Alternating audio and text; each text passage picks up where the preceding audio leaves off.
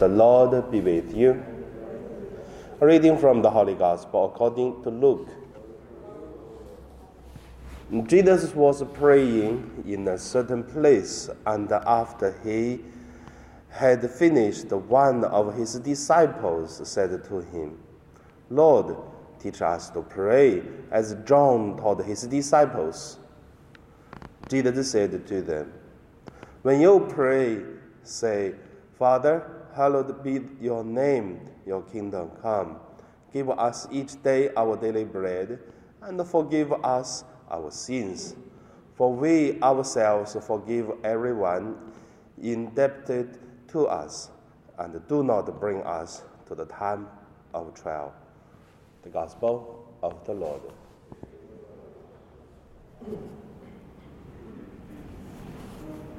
So today, my meditation name is uh, Let Us Pray.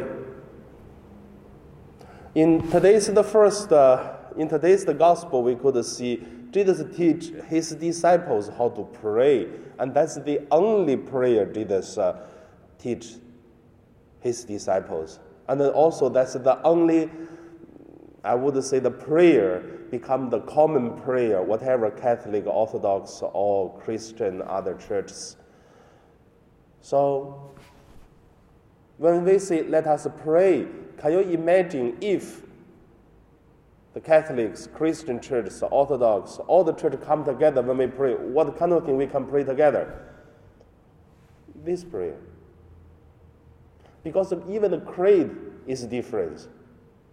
Uh, even the Ten Commandments among different churches who believe in Jesus Christ is different. But Lord's Prayer is the same. So it's very interesting to look at. Let us pray. The second thing I want to say is about uh, the history of prayer. You know, today we sit in the church, we pray in our own language or uh, in our own way and it's a such blessing. As the early church, that if you want to believe in Jesus, first time, first thing you have to become a Jew first, then you can believe in Jesus. Today we ignore that part. Today it is we believe in God, we believe Jesus, we accept God as our only God, and then we become a, a God believer, a Christian, a Catholic. For us, it's easy. But for the early church, you first become a Jew first, which means you follow everything what is a Jew have to do, then you do it. Then you can believe in Jesus. Until Peter and Paul, they are struggle and struggle. So little by little, they started to make clearly which it is what Jesus wants then later on, very interesting. If you look at the history, later on you will see many different kinds of prayers started. The Lord's Prayer, and also Hail Mary, like this. And then the creed is also little by little add one sentence to another sentence because uh, each sentence it is the failing of our Catholic Church. We did something wrong, or some part of our church did wrong then we have to correct, then we make one creed. Until today, for two, almost 100 years, or yeah, more than 100 years, we don't make any creed no more. But other prayer, like a rosary, Lord's Prayer, creed, meditation, rosary. So I forgot to talk about the meditation. Meditation is already built in our soul, our life for each of the nation, each of the religion, each of our, our people. Because we don't need to pray, we can do meditation already. Especially during this coronavirus, if we can see the beauty of the nature, then we already started meditating the beauty of God's creation and then we already praise God. I can see around this month that many people go to hiking, walk in the mountain, and then because stay in the home is so boring. When we see the beauty, then we start to pray. That is the beginning and also that is the basic meditation. Of course, they can go more deeper on meditation. We are not talking about that today. But next thing is about uh, rosary. Rosary prayer in our Catholic Church is very interesting. It takes uh, more than, I think, more than 700 years or almost 1,000 years from beginning of uh, the Lord's Prayer, Our Lady of Mary, uh, Hail Mary, and then the Glorious.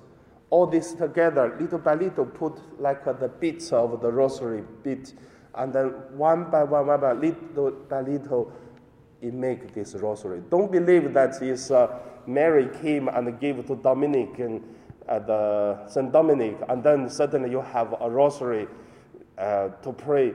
So I tell you, that's fake news.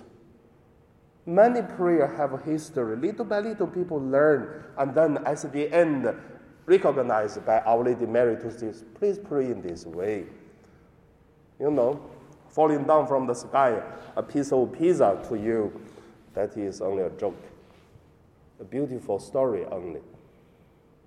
So, end of my sharing, I want to say, let us pray in our way which you, you feel comfortable. Then that's the best way to pray. Sitting there doing nothing, meditating God's beauty, God's uh, amazing plan, involved in the different things, that's a beautiful prayer.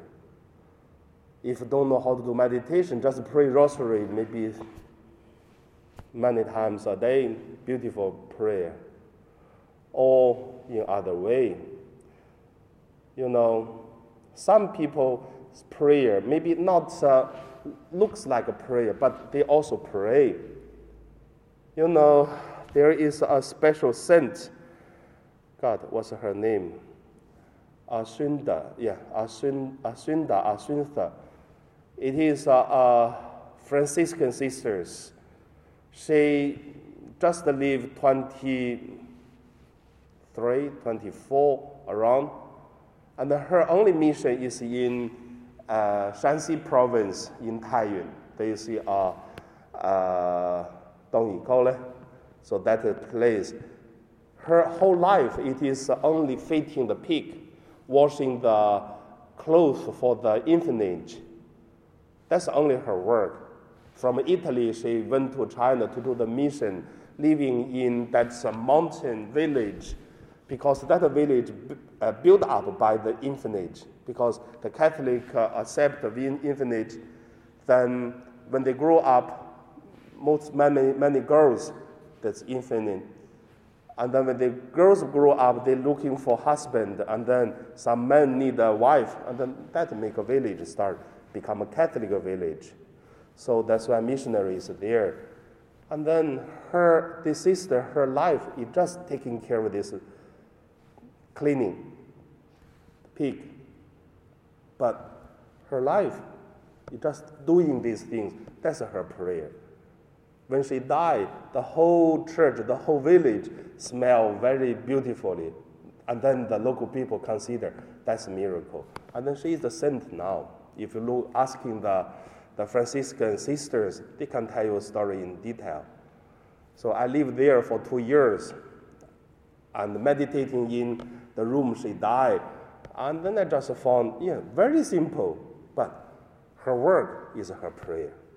So, what is your prayer in your life, especially during this coronavirus? And now we pray.